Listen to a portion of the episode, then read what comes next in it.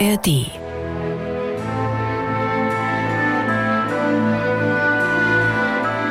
MDR Klassik, die Bachkantate mit Maul und Schrammeck. Achter Sonntag nach Trinitatis und die heutige Bachkantate für diesen Sonntag beginnt mit einer ganz klaren Ansage: Es ist dir gesagt, Mensch, was gut ist.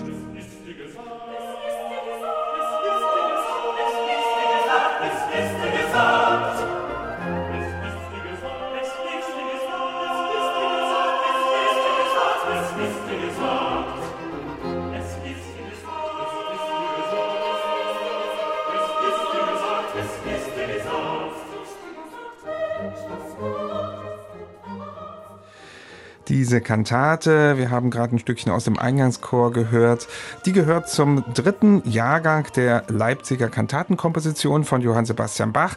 Sie wurde erstmals 1726 im August aufgeführt und sie gehört zu einer ganz besonderen Gruppe von Kantaten, nämlich der Textursprung, der führt zu einem Verwandten von Johann Sebastian Bach nach Thüringen, zu Johann Ludwig Bach, seines Zeichens Kapellmeister in Meiningen. Michael, wie hat denn die Familie hier zusammengearbeitet in diesem speziellen Falle? naja, tatsächlich war der Johann Ludwig Bach so ein bisschen der Ehrengast in der Leipziger Kirchenmusik Johann Sebastian Bachs im Jahr 1726. Da gab es sozusagen ein Joint Venture zwischen Meiningen und Leipzig, allerdings gewissermaßen passiv. Also was wir ja wissen ist, dass Johann Sebastian Bach zwischen Februar und September 1726 insgesamt 25 Kantaten in Leipzig aufgeführt hat, basierend auf Texten eines Jahrgangs, der in Meiningen, da wo sein Vetter Johann Ludwig Bach Kapellmeister war, im Jahr 1704 gedruckt worden war. Und die meisten dieser Kantatentexte erklangen hier in Leipzig auch in Vertonung des Vetters, also von Johann Ludwig Bach. Allerdings hat Johann Sebastian Bach einzelne Texte aus diesem Jahrgang auch selbst vertont, also hat praktisch sich gegen die Vertonung des Vetters entschieden und stattdessen selbst zur Feder gegriffen. Und unsere Kantate, es ist dir gesagt, Mensch, was gut ist, gehört eben genau dazu. Und ich muss ehrlich sagen, ich bin froh, dass Bach hier selbst zur Feder gegriffen hat. Ich finde nämlich, es ist eine ganz besondere Kantate. Was gibt es denn an Eigenheiten dieser Meininger Texte? Kann man da irgendwas feststellen, so übergreifende Merkmale? Ja, also es gibt ein ganz übergreifendes Merkmal, das wird bestimmt den Pfarrern sehr gut gefallen haben. Anders als bei den meisten Leipziger Kantatentexten, wo man am Anfang ein biblisches Diktum hat und dann kommt eben der Textdichter und bringt seine Arien und Rezitative hinein und irgendwann gibt es dann den Schlusschoral, arbeitet dieser Meininger Textdichter immer mit zwei Bibelzitaten. Am Anfang steht in der Regel eins aus dem Alten Testament und in der Mitte eins aus dem Neuen, die miteinander korrespondieren und meistens eben auch dann ganz klaren Bezug zum Sonntagsevangelium haben.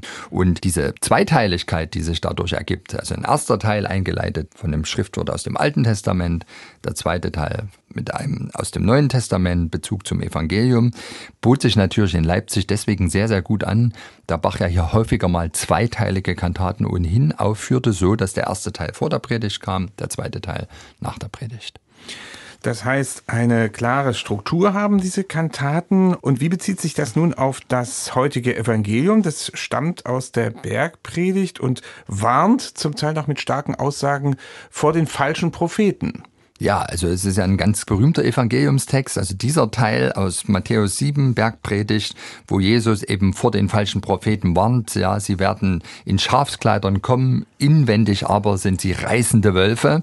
Ein Auszug aus diesem Abschnitt eröffnet den zweiten Teil, also ein Jesuswort, Kind des zweiten Teils der Kantate und der erste Teil, da steht ein sogenanntes Gesetzeswort des Propheten Micha, Kapitel 6. Es ist dir gesagt, Mensch, was gut ist und was der Herr von dir fordert, nämlich Gottes Wort halten und Liebe üben und demütig sein vor deinem Gott. Und das ist natürlich tatsächlich ein klares Bekenntnis, bevor die Warnung vor den falschen Propheten kommt, vor dem eigentlichen Propheten beziehungsweise vor dem Höchsten, nämlich vor Gott. Und wie verhält es sich dann dichterisch in den neuen Abschnitten dieser Kantate, die also dazu gedichtet wurden? Zwei Rezitative und zwei Arien sind das noch? Wird das noch mehr ausgeführt dann, diese biblischen Diktate? Ja, im Sinne einer Predigt, also jetzt mit moderner Dichtung nochmal verstärkt die Aussage, die ohnehin schon im Schriftwort vorhanden ist, also im Teil 1, nachdem da eben die Worte des Propheten Micha, dieses Gesetzeswort, es ist dir gesagt, Mensch, was gut ist, Gottes Wort halten und so weiter, heißt dann im Rezitativ, der Höchste lässt mich seinen Willen wissen und was ihm wohlgefällt. Er hat sein Wort zur Richtschnur dargestellt, wonach mein Fuß soll sein geflissen, allzeit einherzugehen und so weiter. Und im zweiten Teil, wo eben dieser Auszug aus der Bergpredigt kommt, hat die Arie, die darauf folgt, den Text, wer Gott bekennt aus Herzensgrund, den will er auch bekennen, denn der muss ewig brennen, der einzig mit dem Mund ihn Herren nennt. Also im Grunde genommen eine klare Bekenntnis zu Gott Kantate, die Bach hier geliefert hat und damit eben zugleich, das merkt man dann vor allem am Ende dieses Zitats aus der Bergpredigt, wo es heißt, weichet alle von mir, ihr Übeltäter, das eben zugleich tatsächlich all diesen falschen Propheten musikalisch noch gewaltig einen mitgibt. Wollen wir zunächst erstmal musikalisch schauen, mhm. wie Bach die beiden Bibelzitate vertont hat. Mhm. Also das beginnt mit dem Eingangschor, diese klare Aussage des Propheten Micha. Was macht Bach da draus? Also ein ganz großer Chorsatz, ein Chorsatz, der ganz virtuos abwechselt zwischen konzertierenden Passagen und fugierten, manchmal sogar ganz streng fugierten, regelrecht kanonischen Passagen. Also wir haben ja ein relativ langes Diktum, was hier vorn dran steht. Ja, es ist vielleicht sogar nach "Brich dem Hungrigen dein Brot" das längste biblische Diktum zu Beginn einer Bachkantate. Es ist dir gesagt, Mensch, was gut ist und was der Herr von dir fordert, nämlich Gottes Wort halten und Liebe üben und demütig sein vor deinem Gott. Also hier disponiert Bach den Chor in einer großen Abwechslung aus konzertierenden Passagen und eben streng imitatorischen, fugierten, sogar teilweise kanonischen Passagen. Und das alles wirkt dennoch als ein großes Großes und Ganzes bei Bach den Orchestersatz so geschickt ringsherum disponiert. Und ich glaube, dass er sich hier so bemüht hat, auch ganz viel eben mit diesen strengen Formen zu arbeiten, mit den Imitationsformen. Das ist dadurch motiviert, dass der Inhalt, den er ja hier musikalisch darbieten soll, ja ein Gesetzeswort ist. Also Gott und Gottes Wort, das ist das Entscheidende, das ist das wichtigste Gesetz für dich. Und daher nutzt Bach musikalische Formen, die eben auch ganz strenge Gesetzmäßigkeiten haben. Und das Ganze wirkt aber dennoch völlig ungezwungen. Also für mich eigentlich einer der exemplarischsten, groß angelegten, vielstimmigen Eingangschöre, die Bach komponiert hat.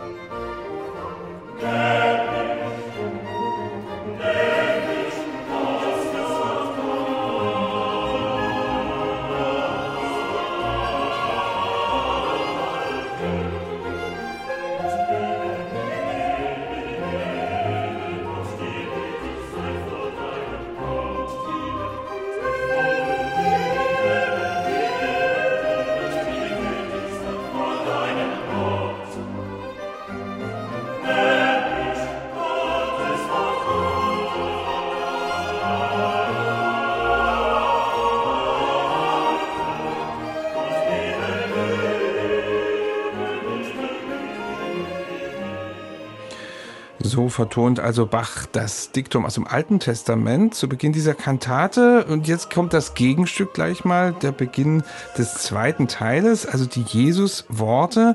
Und da findet Bach wieder eine ganz andere Form und auch eine sehr überraschende für mich. Ja, also überschrieben ist der Satz mit Arioso. Und bei Arioso, da denken wir ja immer an irgendwie liegende Streicherklänge mhm. und oben drüber kommt jetzt die Vox Christi. Also es ist ja hier wirklich Christus, der hier spricht die vielleicht mit etwas flinkeren Notenwerten, aber dennoch mit großer Autorität und Amtlichkeit letztlich da zu Worte kommt. Aber dieser Satz ist völlig anders. Also Arioso ist fast ein Euphemismus, ja. Wir haben hier gebrochene Dreiklangsfiguren in den Streichern, das überlagert sich, das ist ein Kämpfen in den Stimmen.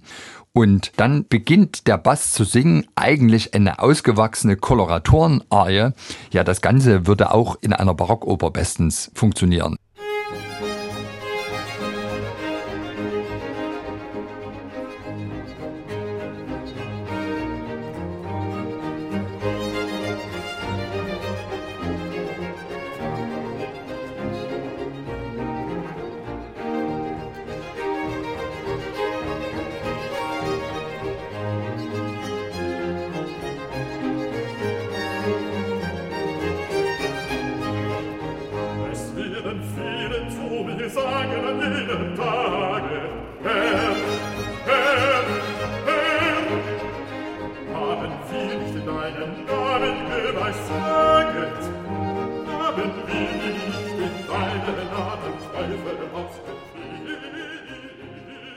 Und man fragt sich natürlich, was soll das, ja, auf einen Text? Es werden viele zu mir sagen an jedem Tag, Herr, Herr, haben wir nicht in deinem Namen geweissaget, haben wir nicht in deinem Namen Teufel ausgetrieben, haben wir nicht in deinem Namen viel Taten getan?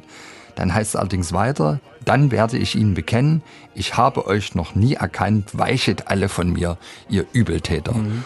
Und ich glaube, für Bach waren die Signalwörter, die am Ende für den Hauptaffekt in seiner Arie, diesen kämpferischen, gesorgt haben, einerseits ihr Übeltäter und eben das Teufel austreiben. Also ich habe den Eindruck, hier werden permanent in den Streichern, also entweder die Teufel ausgetrieben oder das sind die Teufel, die versuchen, diesen Jesus oder uns alle anzufechten, aber Jesus prügelt die alle mit seinen Koloratoren nieder. Der macht sie stumm, weichet, weichet von mir, ihr Übeltäter. Ich muss echt bekennen, aus meiner Sicht die vielleicht überraschendste aller Bach-Vertonungen eines Jesus-Textes, weil es irgendwie gar nicht zu Arioso passt, aber so eine Schmissigkeit und so eine Überzeugungskraft hat.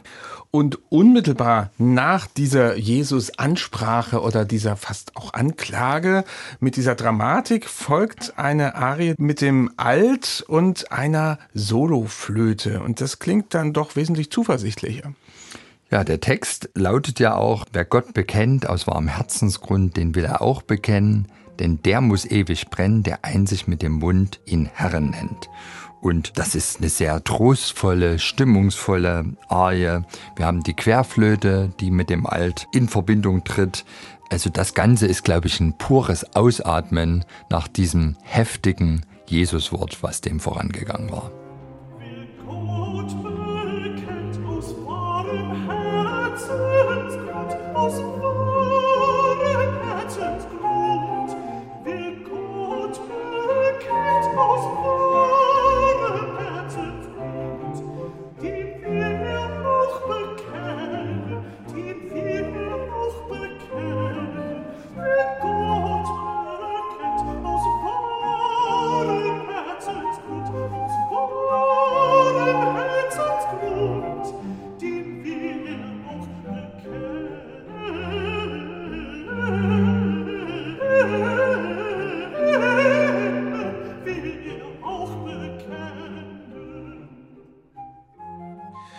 Ja, diese Altarie, also im zweiten Teil der Kantate, es ist dir gesagt, Mensch, was gut ist. Es folgt dann noch ein Rezitativ und der Schlusschoral. Kleines Fazit zu dieser Kantate, die du ja ganz besonders schätzt, wie du mehrfach schon erwähnt hast. Ist das nicht aber doch irgendwie so eine Kantate mit erhobenem Zeigefinger? Oder empfindest du das nicht so? Na klar, aber man muss ja auch sagen, es ist eine der Kantaten, die am meisten tatsächlich auch mit einem zentralen Inhalt aus der Bergpredigt arbeitet. Und die Bergpredigt ist ja, wenn man so will, das große Positionspapier von Jesus Christus, ja, das Parteiprogramm, könnte mhm. man sagen. Also dort steht ja eigentlich fast alles drin, was Jesus ausmacht, was er an Verhaltensmaßregeln gibt. Ja, und das in Verbindung mit einem genauso amtlich daherkommenden Gesetzeswort aus dem Alten Testament, das macht das schon zu einer sehr großen, ich würde sagen, Anleitungskantate im rechten Glauben. Eine Gesetzeskantate. Und da finde ich, passt der Tonfall sehr gut. Und irgendwie lag das damals auch für Bach in der Luft, wenn man nämlich mal zurückschaut. Einen Sonntag zuvor hat er die Kantate 187 komponiert. Es wartet alles auf dich. Da haben wir auch im B-Teil ein großes Jesuswort, wiederum aus der Bergpredigt.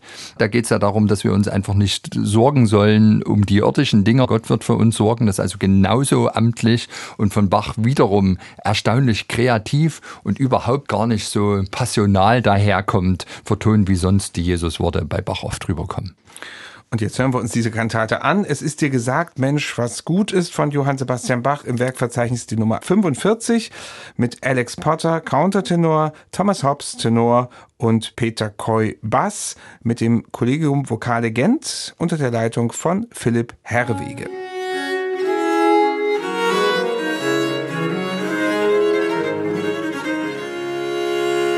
MDR Klassik